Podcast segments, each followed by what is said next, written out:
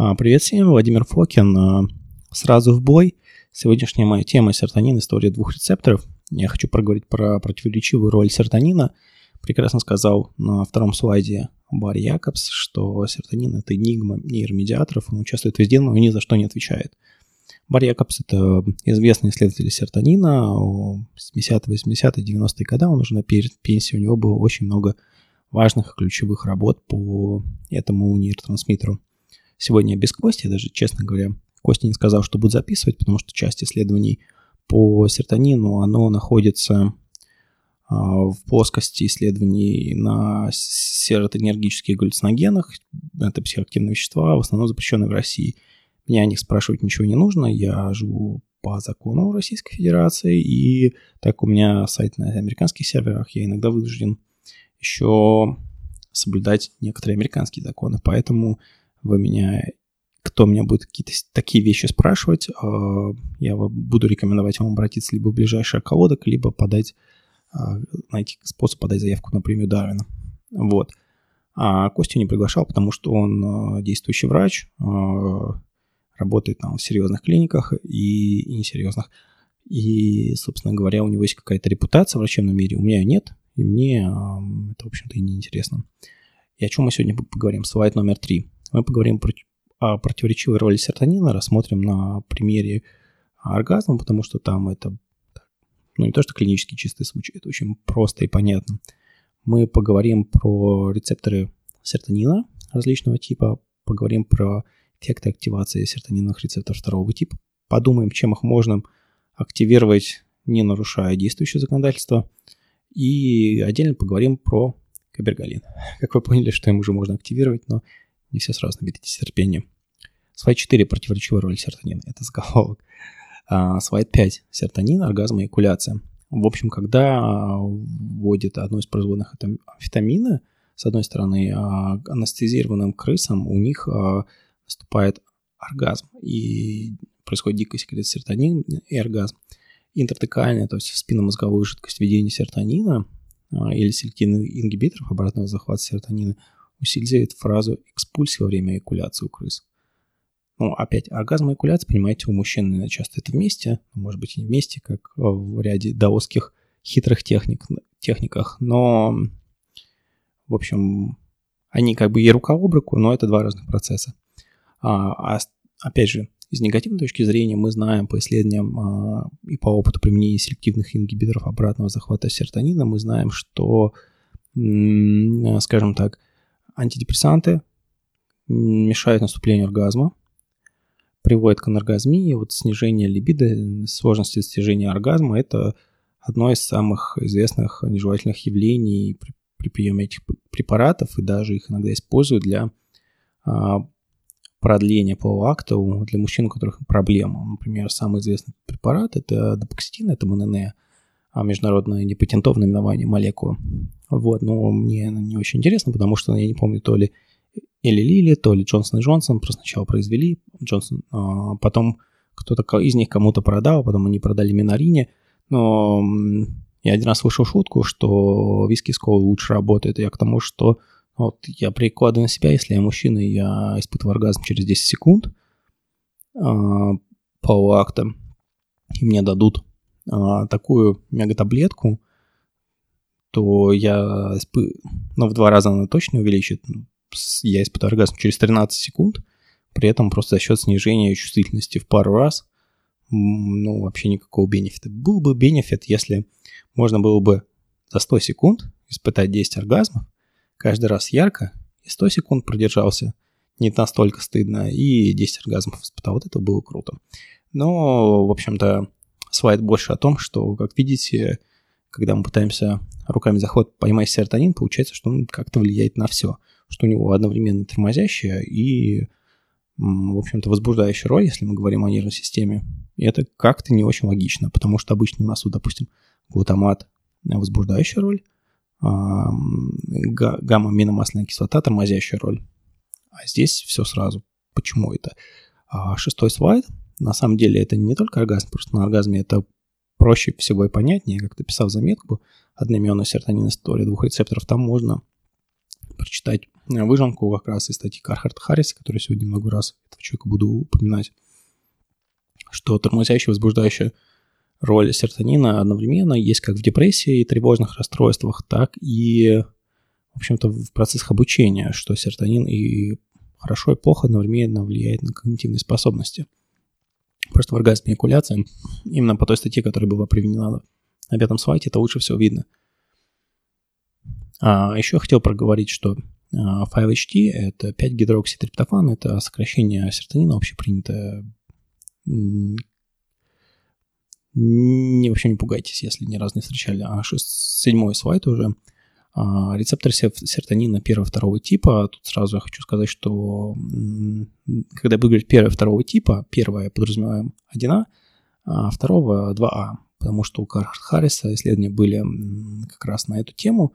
Давайте сразу на восьмой слайд перейдем. Кархарт Харрис – такой а, из имперского колледжа Лондона, если не ошибаюсь, исследователь, проводил много смелых исследований, вроде ФМРТ-исследований людей под псилоцибином и ЛСД, благодаря которым получили очень много инсайтов, как это все работает, и заодно много инсайтов о работе мозга. И у него как раз была гипотеза, состоящая в том, что у нас а, есть разные типы рецепторов, они находятся в разных местах, и поэтому их, в общем-то, функция немножко отличается. Например, а, рецепторы первого типа находятся в лимбической системе, второго типа в основном в коре. Первого типа выполняет тормозящую функцию, второго типа возбуждающую функцию. А, первый тип активируется как раз антидепрессантами, в первую очередь селективными ингибиторами обратного захвата серотонина, а второго типа активируется агонистами, своими агонистами.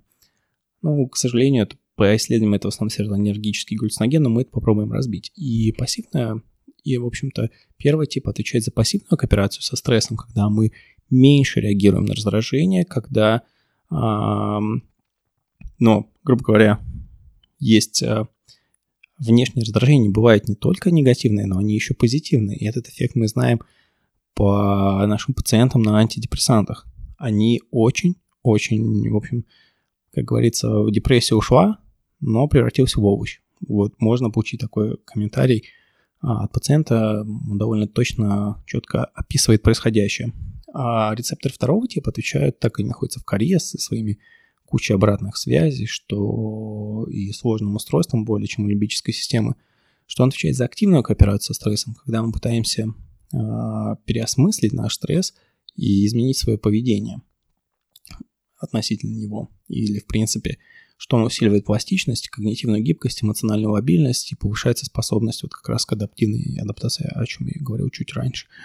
А, девятый слайд – как раз Картер а, Харрис а, делал снимки позитронно-эмиссионной томографии мозга, предмет локализации тех или иных рецепторов в головном мозге. И, как видите, у нас рецепторы серотонина второго типа находятся в основном в коре, а рецепторы первого типа, там, не знаю, это гиппокамп, медиальная темпоральная доля, это, в общем-то, ближе, ближе к лимбической системе. И, в общем-то, таким образом Кархарту Харрису получилось очень-очень элегантно а, развести это серотониновое противоречие в своей гипотезе. А, и это очень круто. Давайте перейдем на десятый слайд. А, соответственно, тут на этой картинке Кархарт Харрис своей показывает эффект вот активации, что вот а, как раз первого типа рецептора, о чем мы говорили, находится в лимбической системе, когда мы их активируем, мы начинаем больше, мы появляется возможность меньше реагировать на стрессоры. Ну, это и хорошо, и плохо, все зависит от контекста. У нас снижается импульсив, импульсивность, агрессивность, тревожность, стресс. Но, в общем-то, у нас э, растет эмоциональное притупление и резилиентность вообще ко всему мир, внешнему миру. Там резилиенс написано, ну, такое, скажем, просто меньшее реагирование на вообще все, что мы видим в людях, а, на людях с антидепрессантами. А когда мы активируем рецепторы второго типа, то у нас растет а, то, что он называл, написал кортикальная энтропия, но мы дальше я расскажу про это. У нас а, снижается ригидность мышления. А, это очень важно. А, скажем так, когда мы работаем в когнитивно-поведенческой терапии с людьми с депрессией, у нас есть, как же это называется, cognitive traps, а, когнитивные ловушки. То есть э, мы учим всегда пациента, как думать, чтобы он не думал в каких-то полярных, однозначных терминах. И, ну вот, это довольно классическая вещь, и это всегда не просто дается, но если уметь активировать рецепты второго типа, можно помочь человеку гораздо быстрее переосмыслить свою ситуацию, отношение к этой ситуации, и как следствие изменится его психическое состояние и поведение. И э, второй тип как раз, он, э, его активация повышает эмоциональную чувствительность, и человеку легче высвобождать свои эмоции, но в такой форме, в которой это не причиняет ему вред, и активация всех этих двух рецепторов, в принципе, приводит к тому, что снижается депрессия, улучшается а, общее состояние пациента. Но всего, как говорится, есть свои минусы и плюсы. А, минусы антидепрессантов, которые активируют первый тип, мы уже прекрасно знаем. Это, в общем-то, я всегда говорю, что это как пытаться починить а, хрустального петушка молотком. А, значит, одиннадцатый слайд, серотонин и стресс. Я, в общем, хочу вам напомнить, когда меня просят объяснить социальную психологию за минуту, я делаю следующее. Я говорю, что у нас есть лимбическая система, такая очень древняя, которая контролирует гормоны, контролирует действия «бей и беги», все эти реактивные вещи, необходимые нам для выживания. И она требует гораздо меньше энергии, чем наша сложная кора. Гораздо меньше. Поэтому она является приоритетной активацией. То есть, когда у нас происходит стресс, получается такая двухэтапная реакция на стресс. Мы сначала пытаемся пассивно со стрессом кооперироваться, его не замечать можем просто игнорировать до какой-то предела. Но всегда наступает этот момент. Это, знаете, похоже на, на такая, может быть, странная параллель на фармакокинетику. А, например, у, у большинства лекарств, процентов 80, у них скорость а, экскреции зависит, грубо говоря, от концентрации. Чем больше лекарства в плазме, тем быстрее оно выходит. Но очень часто это бывает так, что если лекарство даешь слишком много, ну, например, как ацетаминофен, парацетамол, у него там один из метаболитов, он должен быть деактивирован глутатионом. Один из токсичных метаболитов должен быть а, активирован глутатионом. И когда ацетаминофена слишком много, глутатиона не хватает, а, и количество этого токсичного метаболита растет. То есть всегда есть вот этот предел, который, в общем-то, вот это биологическое окно и вот этот закон, что чем больше концентрация в плазме, тем больше введения. В данном случае, если слишком большая концентрация токсичная, он нарушается. И парацетамол в больших концентрациях может быть вводиться только вот, вот этот закон. Чем больше есть, тем больше вводится. Он работает до определенного предела. А сверх определенного токсичного уровня он все равно будет, не будет вводиться больше определенного предела, он будет вводиться в определенном количестве, там, миллиграмм, миллилитр, грубо говоря, с определенной скоростью, и его токсичность будет расти. И со стрессом то же самое. То есть до определенного предела можем что-то игнорировать, но когда этих негативных стрессоров слишком много, происходит момент, который я назвал «хватит это терпеть», и тогда нам может помочь активация коры, где находится серотониновый рецептор второго типа, который будет участвовать в сложных э, нейронных цепях, которые как раз будут связаны с пластичностью, когнитивностью, эмоциональной лобильностью – котором мы говорили об изменении отношения к стрессору с активной кооперацией со стрессом, когда мы, э, грубо говоря, в ну, вот пассивная кооперация – это когда в вашей жизни происходит какое-то говно, и вы меньше на него реагируете. А активная кооперация, когда вы пытаетесь переосмыслить роль говна в своей жизни и сделать что-то так, чтобы его не было помимо игнорирования либо простых каких-то таких а, лимбических ящерных а, действий, вроде агрессии, нападения, незамечения. То есть а, вот уйти от простой лимбической реакции на более сложную нашу такую а, человеческую. И а, таким образом а, система опять может вернуться в, ну, я забыл, как это называется, по-моему, а, законы полосе, тоже в биохимии, что биохимическая система стремится э, к некой равновесии, когда все более-менее нормально. Но Нет, это не, а, не помню, вообще не важно. А, не оси. Короче, поехали дальше. Значит, 12 слайд. Эффект активации рецептора второго типа. То есть, как мы поняли, а, здесь я выводов не сделал.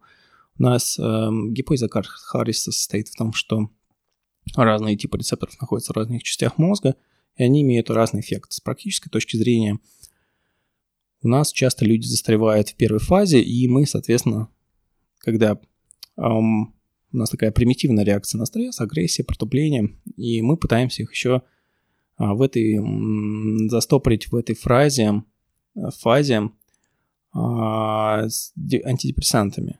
А нам бы нужно научить людей по-хорошему а, по-другому воспринимать эти ситуации, по-другому их осмыслять и по-другому действовать. Так, чтобы вся эта ситуация менялась, не, не переживать ее там миллион раз, а изменить один раз свое отношение и изменится психика, весь мир и состояние. Из того, что я не договорил, в общем, есть а, то, что я начинал, но не договорил, что не лимбическая система обслуживает кору, а кора обслуживает лимбическую систему. Это вам социальная психология за 15 секунд. Поэтому у человека при всем возможности проявлять его прекрасные характеристики, человеку гораздо проще, ну, например, как классический пример, тоже из психологии, а, эффекты психические познавания заражения и подражания, когда мы просто копируем друг у друга что-то, они гораздо более простые и выгодные энергетически для мозга, чем мышление. Поэтому нам скопировать друг у друга что-то а, приметное гораздо проще, чем осознать. Это в части, например, если вы хотите ребенка чему-то научить, вы покажите ему собственным примером, что нужно себя вести именно так, и он со временем, если он увидит, что это того стоит, он это скопирует, а если будете ему ездить по ушам, делай так, делай так, ну, в общем, скорее всего, будет бесполезно. Ну, как классический пример. Поэтому вот о, этот одиннадцатый слайд, он, в принципе, он объясняет, как мы реагируем на стресс в такой простой двух этапной системе. И э, очень, на самом деле, много значит для борьбы с депрессией, потому что на самом деле сейчас психиатрия находится в неукреплянском тупике. Если вы посмотрите на эволюцию DSM-5, ну, вообще DSM всех, то оно ушло, ну, это диагностическое статистическое руководство по психическим расстройствам а в США, оно ушло от понимания прич- причины тех или иных психических расстройств и сконцентрировалось полностью на симптоматике, на разведении чтобы человек не перепутал депрессию, биполярное расстройство, чтобы не перепутал шизофрению и аутизм.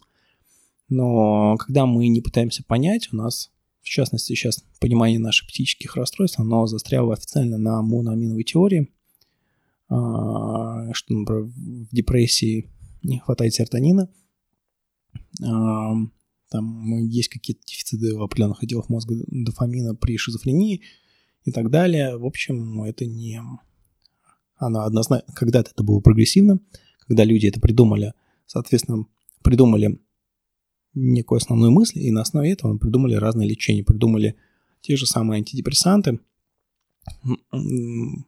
А сейчас, в общем-то, ну, точнее, не антидепрессанты, придумали способы, как повысить концентрацию. Сначала придумали э, ингибиторы МАО, мономиноксидазы, которые э, расщепляют, по сути, моноамины, в том числе серотонин, дофамин. А затем потом пошли трициклические антидепрессанты и SSRIs как такие самые последние и более-менее современные, менее вредные. Поэтому а, а сейчас нет, вот есть некий кризис этих идей, понимания проблемы, потому что сейчас инсайты выходят из биохимии, как я, а, Уильям Уолш, которого я приводил уже в пример, он а, сделал, например, категоризацию психических расстройств на основе а, биохимических неких дефицитов мозга. Соответственно, их можно компенсировать. Эти биохимические дефициты эпигенетически влияют на выраженность тех или иных генов довольно простыми способами, как а, способствую или, наоборот, не способствую метилированию, ацетилированию, то есть посттрансляционной модификации гистонов и влияние на экспрессию тех или иных генов.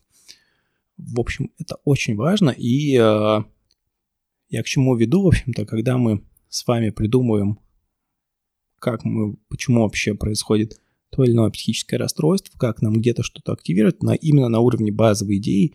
Поэтому из уровня этой базовой идеи мы можем с вами вывести даль, дальнейшее тактически какое-то метод лечения, способу лечения. Даже если мы с вами предположим, что а, любую дичь, что наша психика находится в параллельном космическом измерении, и нужно именно с, с параллельным измерением коммуницировать, чтобы нашу э, психику вылечить, то все равно это повлечет за собой решение. А современная психиатрия как раз, в том числе, по моему мнению, находится немножко в тупике, потому что нет этих новых людей, а, идей, точнее, а, любых диких, смелых и несмелых. И поэтому у нас все застряло на тех препаратах, на которых у нас застряло, и все это несколько примитивно, особенно относительно других, ну, например, если сравнить иммунологию, психиатрию, ну, в общем, немножко небо и земля.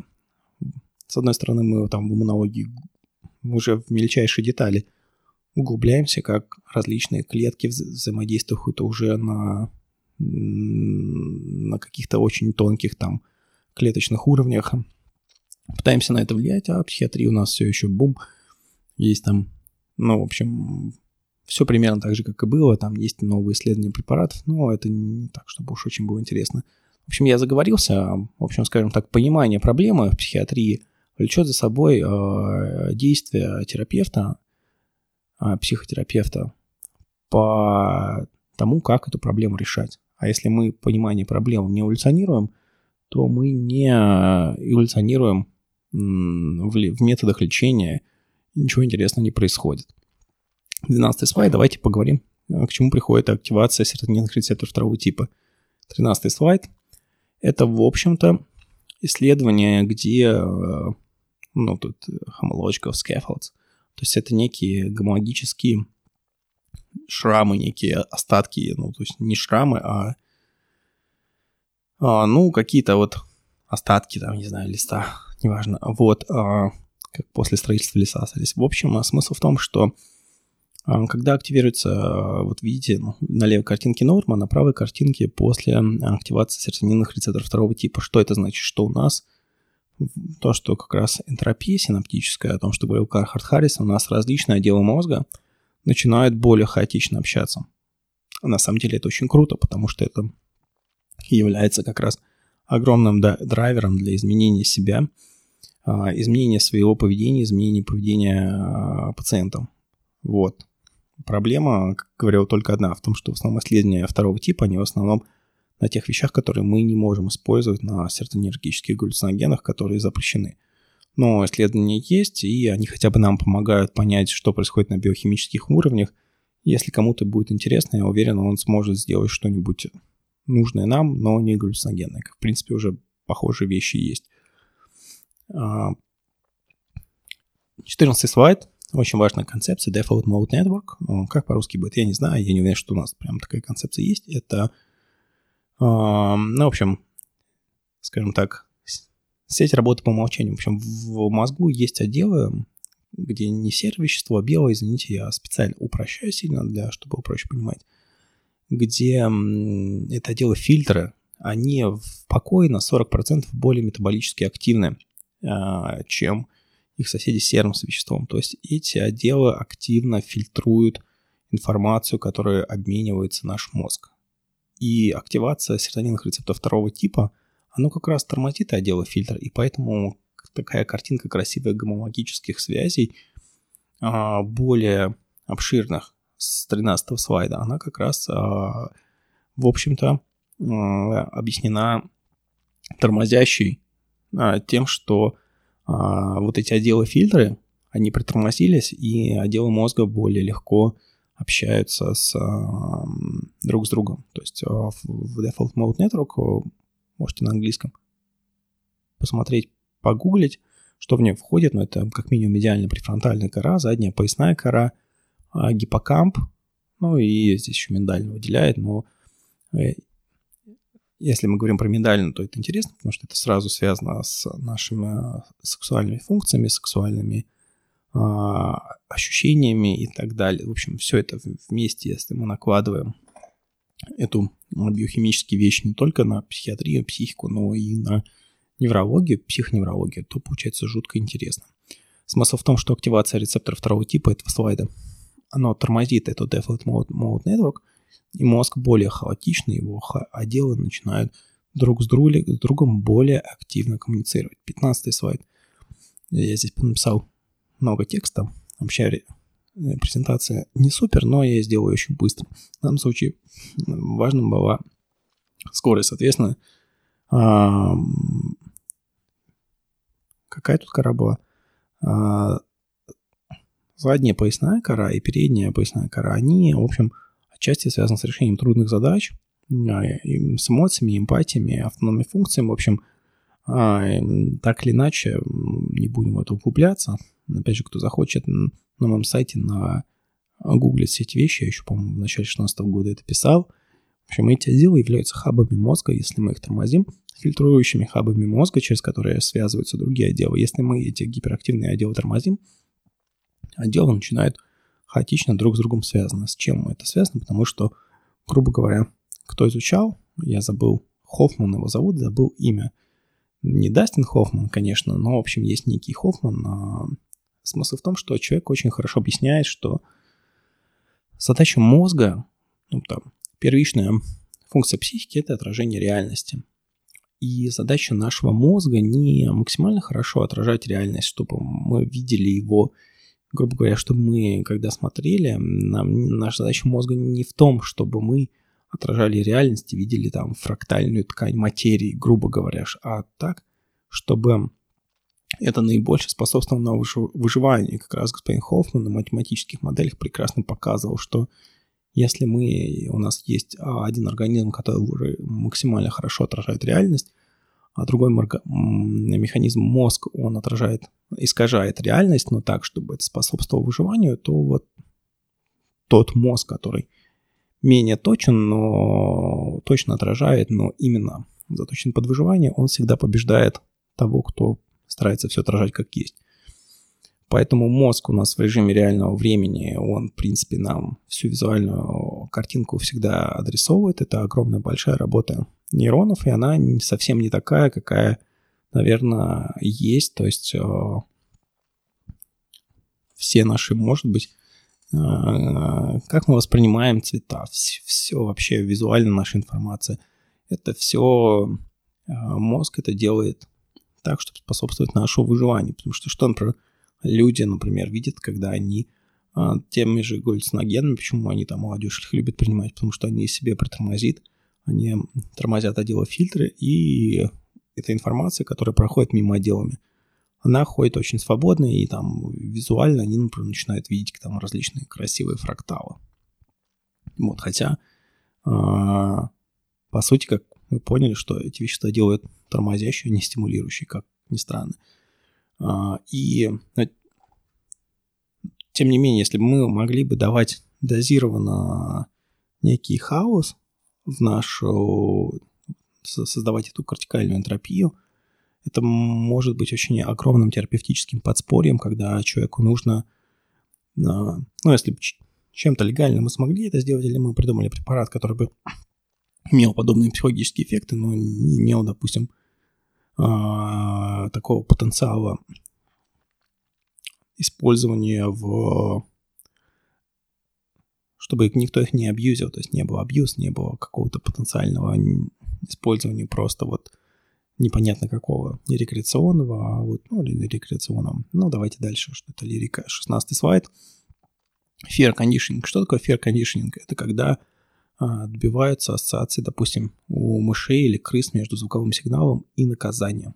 То есть, когда мышь, ну, как вот у собаки Павлова практически, то есть добивается создания условного рефлекса, что только тут не лампочка зажглась, слюна потекла, а, а собственно говоря, что мышца слышит звук, она замирает, потому что думает, что еще сюда и током.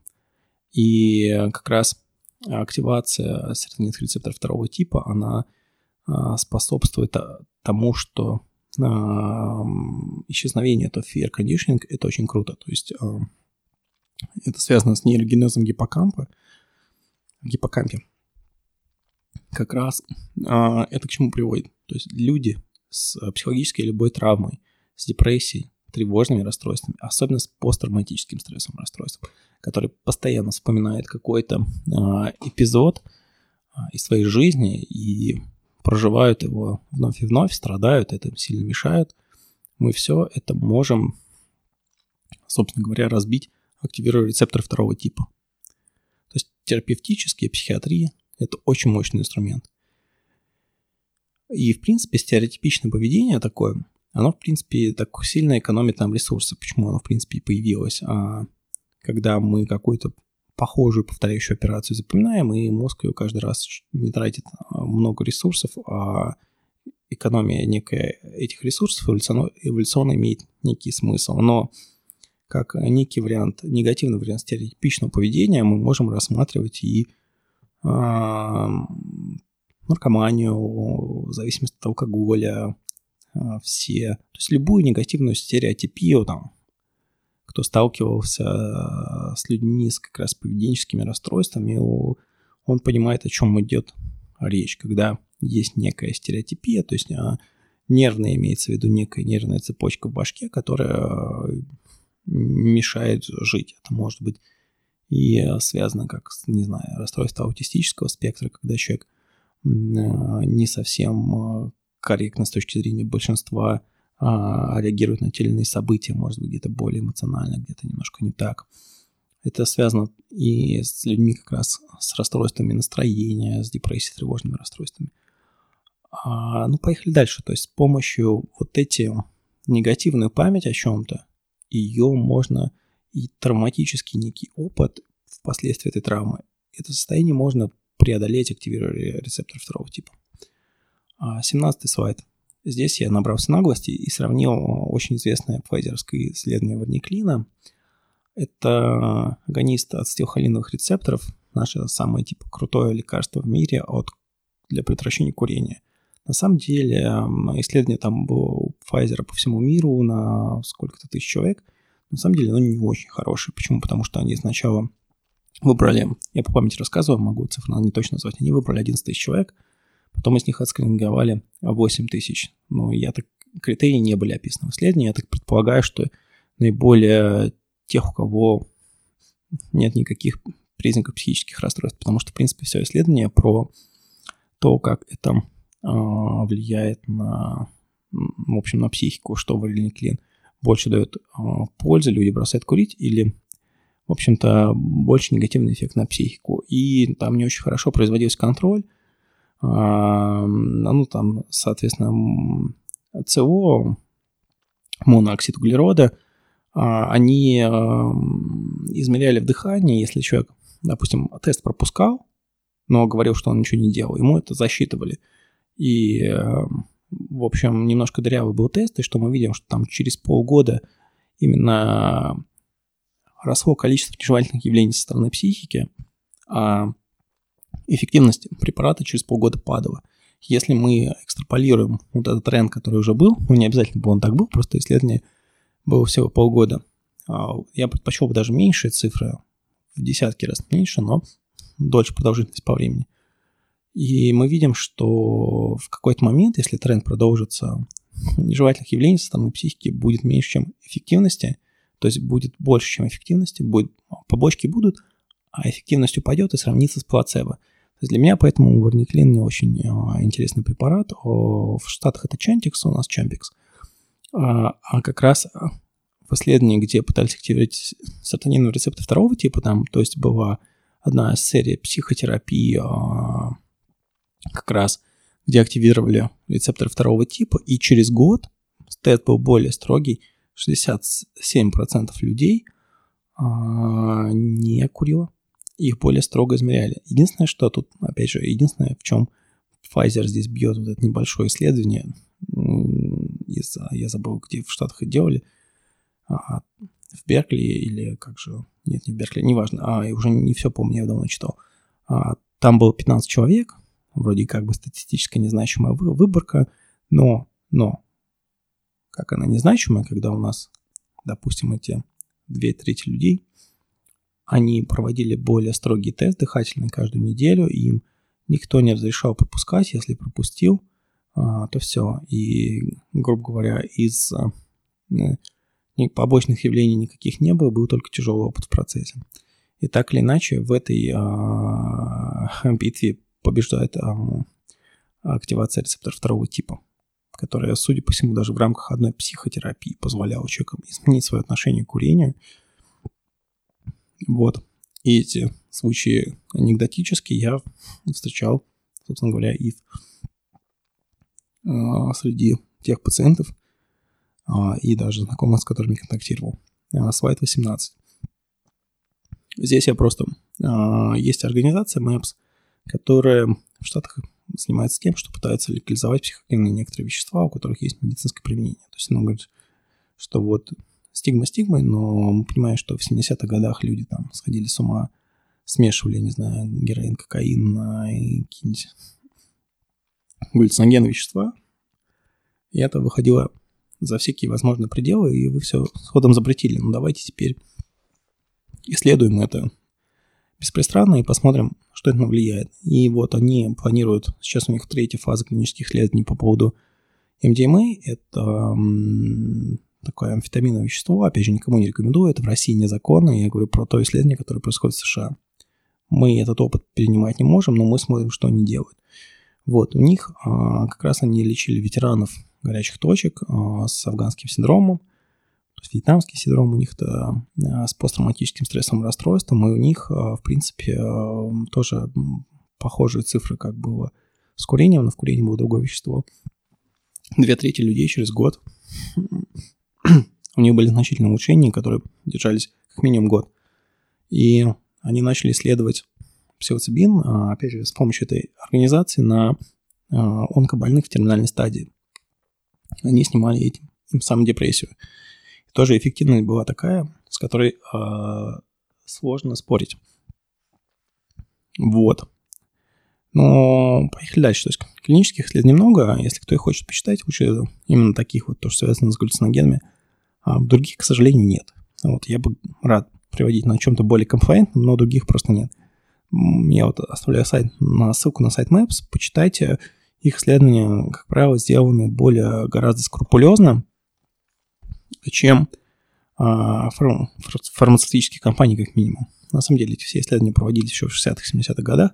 Просто сейчас вот на этом новом витке все как возвращается с какими-то циклами. Они более скрупулезно сделаны, потому что а, эти никто, никакие в Штатах, особенно FDA, там довольно консервативная организация, не разрешит потом это легализовать, если будут какие-то поблажки в методологии, как у большой фармы. 19 а, слайд. И, в общем, какие выводы можем сделать, что активация рецептора второго типа усиливает нейропластичность, приводит к активной кооперации со стрессорами, что нам нужно, то есть мы, а, человек не только активно кооперируется со стрессами, он будет активно кооперироваться и с а, негативными стрессами, и с положительными стрессами. И он сможет лучше разобраться и в своей какой-то, допустим, рабочих проблемах, и а, в своей личной жизни он может, если есть положительные стрессор он будет больше ценить, больше ценить там, близких своих, да, например. А, это имеет ряд очень а, интересных эффектов в психологии и психиатрии, которые будут очень полезны. Это может разрушить его стереотипическое поведение, в частности, это показано на исследованиях а, с прекращением fear conditioning, когда человек может все-таки выбраться из этого замкнутого круга собственные проблемы и депрессии, которые либо круг, либо спираль вниз. Это можно сделать с помощью как раз этих рецепторов. И это огромный, соответственно, инструмент может быть в борьбе с зависимостью, в борьбе а, с депрессией, тревожными расстройствами, спектром расстройств настроения, ну, то есть все, что связано с расстройством настроения и тревожными расстройствами. И есть такое смелое предположение, что этим можно компенсировать а, дефекты синаптического прудинга, которые у нас есть в аутизме и а, шизофрении. Это мое предположение, потому что даже если мы, допустим, сняли какое-то воспаление, адресовали иммунологический фактор, адресовали генетический фактор, организа... адресовали все эти диеты, когнитивно-поведенческие терапии, мы, как правило, все равно наш а, прогресс не окончательный, потому что, допустим, ну там нам нужно компенсировать то есть синаптический пруни, прунинг. Дефекты его, точнее, это когда нервная система в процессе обучения, некоторые синапсы развертываются, некоторые обрезаются. Если удаленные слишком сильно а, обрезаются, происходит локальная гиперкомпенсация. Это есть а, ярче всего видно в шизофрении аутизме. И нам нужно вот эти удаленные связи усилить как-то. И как раз активация тех рецепторов позволяла, как я показывал исследование, с гомолог... гомолог... гом... гомологическими следами, простите меня, уздечка на языке. Я вообще в детстве не мог р говорить, поэтому это чудо, что я так говорю, хотя бы так. Вот, а... поэтому это может быть использовано и в теории а, на людях с синаптическим прунингом. Но будем ждать исследований. А слайд 20 как можно это активировать законом? Все исследования я искал прям, они, к сожалению, на психоактивных веществах, которые невозможно применять в России. Но у нас есть кабергалин, и не только он. А, я даже назвал кабергалин или сексуальный тропик. 21 а, слайд. Что у нас есть а, с кабергалином?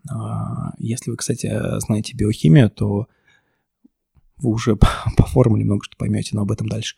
Официальные показания – это прерывание лактации при беременности, это 1 мг, мы все прекрасно знаем. И, ну, опять же, ряд других э, показаний, связанных, в общем-то, с, с повышенным количеством провактина. То есть кабергалин – это реакция, которая э, действует на дофаминергические нейроны гипоталамуса, и его основное, э, в общем-то, то, зачем он используется в медицине, это снижение провактина. Оффлейбл он используется в болезни Паркинсона, но с рядом оговорок, потому что он а, не приводит к количеству дофамина. Вообще интересно, что он работает. Акромегалия, но опять же тоже там с кучей уговорок. Это просто теоретизирует при болезни Кушинга. Для снижения кортизола тоже не ясно, просто есть несколько исследований. При диабете второго типа там еще менее ясно, но вроде как может чуть-чуть снижать сахар, но я, честно говоря, не особо убежден. Точнее, не сахар он снижал, по-моему, гликозированный гемоглобин. Опять же, заметка про капергаблин. У меня есть на сайте капергалина и сексуальный наотропик. Там я более подробно раскрываю, даю ссылки на исследования. Здесь в рамках этой короткой презентации я уже не уходил в дебри. Расстройство мужского оргазма, но это разберем позже. А для улучшения своей сексуальной жизни более частый секс. Опять же, а в чем там фишка? Когда мы испытываем оргазм, у нас потом растет провоктин. И для того, чтобы мы опять смогли его испытать, у нас провоктин должен а, опять понизиться. И так как а, кабергалин повышает провоктин, мы можем а, чаще, в общем-то, испытывать оргазм. И в качестве натропика это мое смелое а, предположение почти годовой давности, которое за этот момент обросло рядом самоэкспериментов, некомпонентных, но легальных. А, в общем, 22 слайд, мы помним, что структура определяет функцию. Если вы посмотрите внимательно, то кабергалин, да и по названию ясно, что это эрготамин. Это двоюродный, в общем-то, братец ЛСД. И мы понимаем, что кабергалин нам известен своей дофаминергической частью, а аффинитивности дофаминергическим нейронам.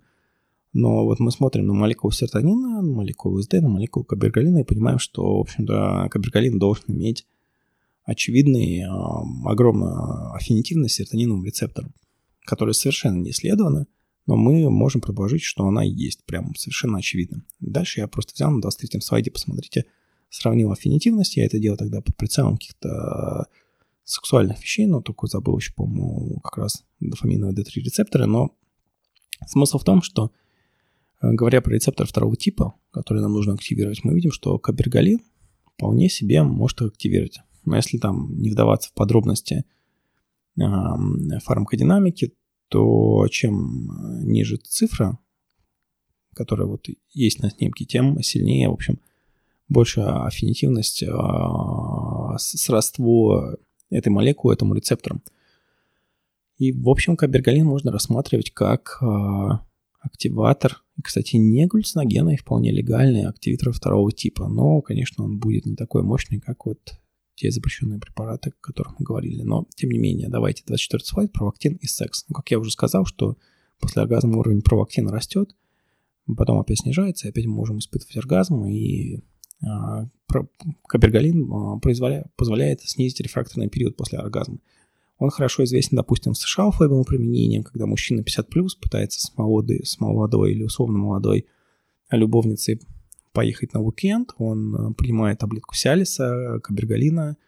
Сиалис спокойно будет работать дня три, а, ну, полтора как минимум.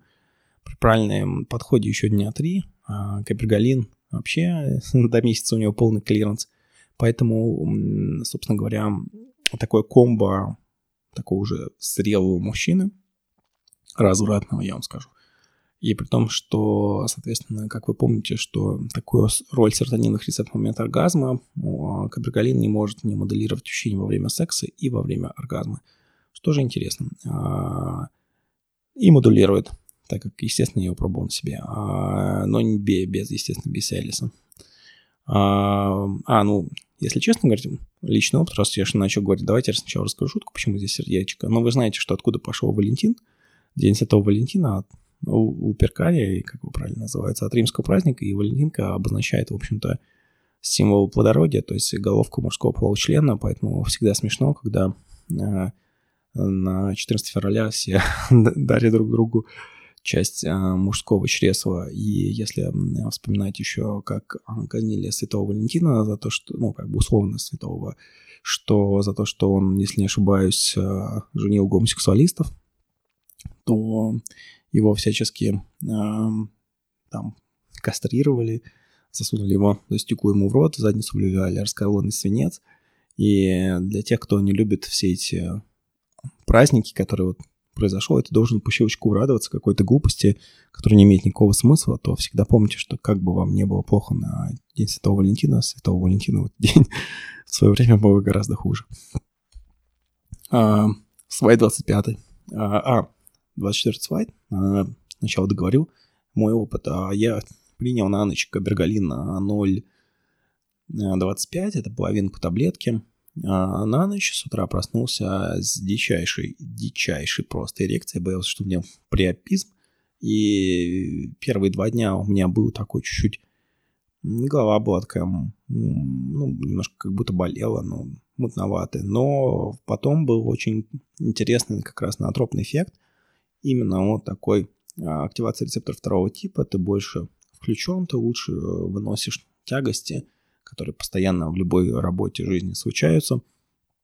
Ты по-другому их относишься, а, как-то легче, легче их переосмысливаешь, легче кладешь полотно, меньше переживаешь, то есть меньше вот этих таких а, резких реакций лимбической системы, что либо, либо да, бей или беги.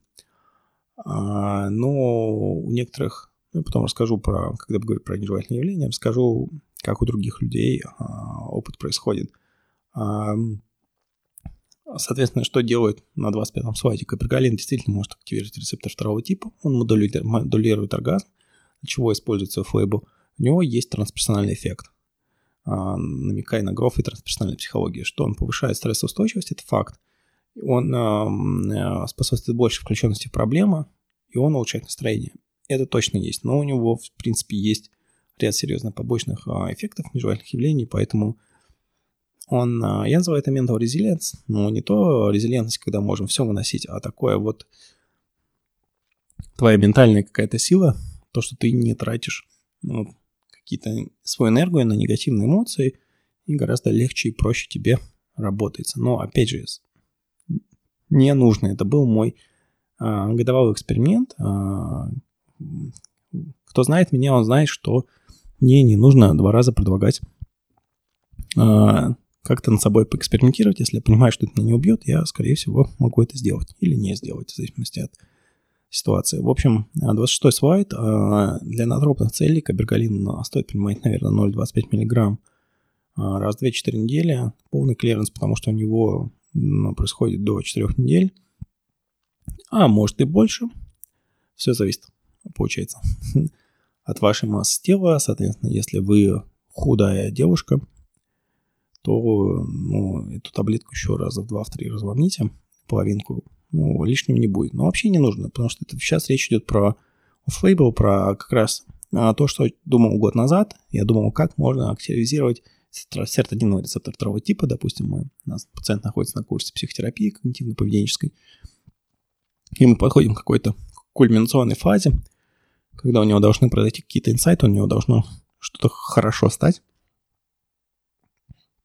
можно ему дать на его страх и риск, точнее ему рассказать, чтобы он сам принял, потому что назначить это невозможно, а с тем, чтобы а, помочь ему пройти этот период победителем.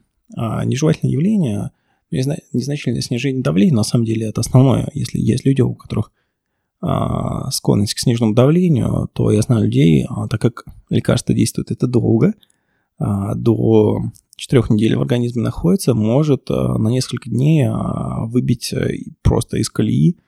И, как мне сказал один мой друг, что какие развратные дела при давлении 95 на 60. И поэтому экспериментировать возможно нужно либо зная, что лучше всего даже стационаром, когда у вас будет анестезиолог с полным набором вас констрикторов и пониманием, что нужно делать, потому что никаких способов фармакологических это особо вывести нет. Вот он выйдет, когда выйдет, а полностью выйдет он через месяц. У полных людей быстрее, у, соответственно, худых а, гораздо дольше. Худых и меньше веса. А, ну, тут просто, грубо говоря, если препарат проникает в мозг, мозг соответственно, липофильный, он будет распространяться а, среди, среди отделов тела, он будет распространяться в жировой ткани. То есть, чем больше жира, тем а, меньше будет доходить, собственно, до мозга. Больше ходить сам жир. А, ну, а провактин может и на самом деле убить либидо, потому что нам нужно вот это физиологическое окно провактина. И я потом даже еще скажу, какие есть а, более серьезные минусы понижения провактина. То есть у вот понижение провактина, если у нас в норме все с провактином, скорее всего, является нежелательным явлением и с которым, в общем-то, не хотелось бы работать. А, а вот, я тут уже написал, что провактин восстанавливает рецепторы гонотропина в клетках лейдика. Поэтому нам нужен провактин в каких-то физиологических дозах, чтобы у нас клетки наших яичек реагировали на лютонизирующий гормон, на фолликулостимулирующий гормон и вырабатывали ну, тестостерон и сперматозоиды соответственно. Что может быть некая сонливость, она действительно есть. А, первый день где-то а у кого-то в начале бывает первый день, у кого-то все нормально. Бывает так, что начало тебе два дня не очень, 10-14 дней у некоторых людей все хорошо, а потом вот эти два дня уходят в минус. Поэтому кабергалин, к сожалению, он не подходит для анатропного поведения, применения постоянно, но именно вот из-за вот этой игрой с того, что он сложная структурная молекула, и из-за игрой с, а, с дофаминовыми рецепторами и с понижением провактина, но в целом это единственное практически из аптечки, что стоит есть. Также а, а, мысли про влияние на клапанные пороки сердца, что а, серотониновые а, рецепторы 2B а, при постоянном долгосрочном применении, точнее не применении, а стимуляции могут приводить к клапанным порокам сердца. Есть на счет исследования, но именно под кабергалином, а, вроде бы при даже больших дозировках, где кумулятивная доза была там 1000 миллиграмм, очень много, то есть это в 4 раз, 4000 раз больше рекомендуемой доза, а, не приводила к клапанной недостаточности, я имею в виду кумулятивно не сразу, а вот все, что человек понимал, складывалось. Но, в общем, а, некоторые считают, что вмешательство дофаминирования, вот, вот э, импульсивность, склонность, я не знаю, к поведению, которое стимулирует дофамин, драки, случайные половые связи, как есть случаи анекдотические, когда люди под э, лекарствами от паркинсонизма из приличных семенинов становятся э, гей-круизерами, то есть людьми, которые ищут случайный гомосексуальный контакт. Именно потому, что они ищут поведение, которое способствует выбросу дофамина, такое агрессивное, импульсивное поведение. Но я в это не очень верю, потому что кабергалин не является стимулирующим препаратом в воздействии от элдов. Ну, это на следующем слайде как раз разбил. Тошнота, боли в животе, естественно, могут быть, потому что серотонергические серотониновый рецепт нашли в первый, сначала в кишечнике, потом уже в мозгу. А также нашел, кстати, кейс с корочением гипофиза на фоне лечения проктиномы гипофиза гибергалином, но там сделать выводы нельзя. Больше можно прочитать и найти все ссылки на все нежелательные явления на моем сайте, как раз на статье Кабергалин, а лекарство лексуальный атропик. Ссылка вот на 27-м слайде есть. 28-й доз. Dopamine Agonist Withdrawal Syndrome. А, синдром отмены дофаминовых агонистов. Нам этого бояться не стоит. Почему? Справа видите молекулу кабергалина, такая сложная, большая, похожая на ЛСД, похожая на эрготамин, в общем, спрыня с прыньей.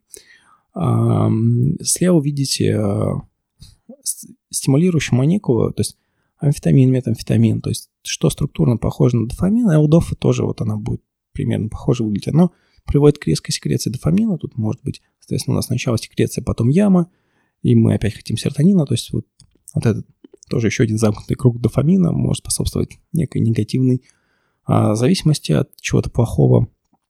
А, и, в принципе, если вы посмотрите и на кокаин, на ЛДОФ, амфетамин, все вещи, которые приводят к выбросу дофамина резкому, они, а, соответственно, будут структурами аналогами дофамина, и там эта проблема будет. У нас совсем не так все просто с нашей молекулой, как с амфетамином или кокаином, поэтому или ЛДОФы, или похожими структурами, а, аналогами лекарствами. Поэтому с нашей молекулой такой проблемы не будет. Вот, но то есть так, что мы приходим к маме, э, к СДВГ, к поведению, в которое ищет дофамин. Этой, к абергалин этой проблемы нет, я эту проблему адресую, потому что дофаминовые агонисты э, ей очень сильно славятся. 29 а свайт нижевальные э, явления реальности. Опять же, как говорил, если склонность к пониженному давлению, забывайте про кабергалин, будет очень плохо. Вот. И вообще, в общем, это лекарство с определенными очень узкими э, медицинскими показаниями. Это моя некая блажь, что я пытался это исследовать и найти что-то легальное э, для серотонина. Ну, вот так. А у некоторых э, пациентов есть яма в начале и в конце. И могут быть первые два дня слабые головные боли. А в редких случаях есть усиление какой-то такой, такой но не промискуитет, это когда вы что-то где-то ищете, но такой энергия Эроса, творческая энергия, вот вы ее чувствуете. Я от Капергалина, он меня, я не даже сказал, наверное, свой случай, он не только усиливал реакцию, он приходит, приводит к такой какой-то, а, я даже не знаю, как цензура сказать, а, заволюбивости, когда ты хочешь просто там полового партнера практически в процессе чуть ли не уничтожить, но, как правило, всем это нравится. Поэтому в общем, да. И ощущения от эрекции он модулировал. У меня были нереально сильные оргазмы под кабергалином, а, которые длились несколько секунд. Некоторые люди от природы такие. Ну, в общем, было очень круто. То есть я... Были оргазмы, как у порно э, звезд в фильмах, когда тебя трясет несколько секунд, и очень яркие ощущения, только там это игра, а тут это по-настоящему. Но Опять же, я пару раз попробовал кабергалин, больше к нему не возвращался, а, потому что есть вот это снижение провоктина, которое может э, как-то негативно сказаться на функции клетклетига, что мне не нужно, не хочу играть с дофаминовыми а, нейронами, потому что их очень мало в организме, то есть их всего там, сколько у нас миллионов, миллиардов нейронов, а дофаминергических нейронов всего 500-800 тысяч, лишний раз с ними играть я точно не хочу. Поэтому для постоянного использования не подходит, но вот я исследовал, был такой, поделюсь с вами. 30 слайд. Какие выводы? Это легальный агонист, рецептор второго типа. Вне разового какого-то использования я бы, наверное, не рекомендовал, но в разовом варианте эффект этой активации наотропный, модулирующий отражение реальности, он однозначно будет, и ему стоит уделить, может быть, внимание. И в данном случае, если в рамках моей заметки рассматривать, то это скорее активатор рецептор второго типа с кучей нежелательных явлений в виде снижения провоктина, работы с дофамином и так далее. А слайд 31, конечно же, я не сказал про бромкриптин, но я бы вообще голову сломал с бромкриптином, потому что у него гораздо более сложная пептидная структура, она абсолютно усложняет этот беговый анализ, и, а, например, спортсмены, и сейчас скажу, когда, если не ошибаюсь, Нандронол применяют атлеты, ну, не атлеты, а культуристы для роста мышц, но нелегально, естественно, то у них растет провоктин, и при некоторых других стероидных препаратах, и они снижают провоктин либо кабергалином, либо бромхрептином. Иначе если у них будет слишком большой провоктин, это тоже убьет их а, либидо эрекция. В общем, всем спасибо. Я что хотел сказать, что, а, повторю еще раз, миллион пятьсот раз эту мысль, что когда мы меняем а, свое понимание того или иного заболевания, мы меняем свой подход и мы можем добиться новых результатов, которые у нас до этого не было. В частности, здесь подход в чем? Что есть двухфакторное вот это влияние на стресс. Сначала мы пытаемся его стерпеть или как-то агрессивно себя провести, а потом мы должны к нему адаптироваться, изменить свое поведение. Должны произойти какие-то сложные процессы нас скорее. И если у нас их не произойдет, мы можем получить депрессию, можем получить тревожное расстройство, можем получить посттравматическое стрессовое расстройство.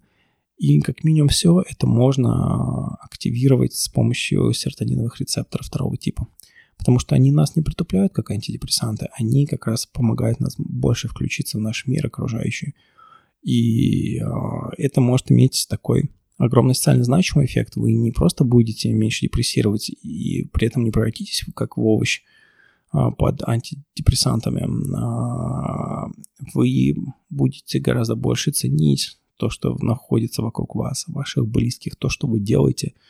А, это не просто поможет скооперироваться со стрессом, но усилит радость вашей жизни, улучшит качество жизни. Поэтому с нетерпением буду ждать, когда появятся какие-то легальные варианты, как можно повлиять на серотониновые рецепторы второго типа. Я считаю, что это будет и есть уже по факту огромный э, прорыв в психиатрии.